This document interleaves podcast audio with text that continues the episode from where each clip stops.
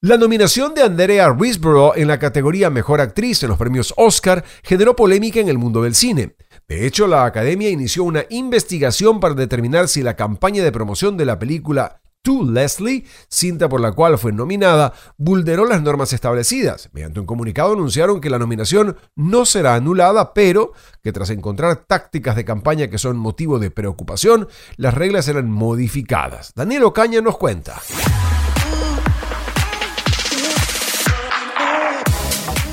Las nominaciones para los premios Oscar en este 2023 no estuvieron libres de polémicas. Todo empezó en octubre de 2022 con el lanzamiento de la película To Leslie, la cual narra la historia de una madre soltera que, luego de ganar la lotería, se queda sin dinero. Andrea Weisserborough dio vida a la protagonista, y según la crítica, fue una de las mejores interpretaciones en su carrera. Los resultados están a la vista. Obtuvo su primera nominación en la categoría a Mejor Actriz.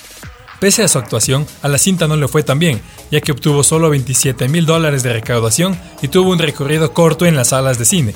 Sin embargo, en redes sociales hubo numerosas declaraciones de varias estrellas de cine en favor de esta película, lo cual habría ejercido presión a la academia a nominar a la actriz británica. Algunos seguidores de los premios calificaron esta campaña como agresiva, despertando el escándalo. Ante esto, la Junta Directiva de la Academia de Artes y Ciencias Cinematográficas investigó los procedimientos de la campaña para garantizar que todo se haya realizado bajo sus normas.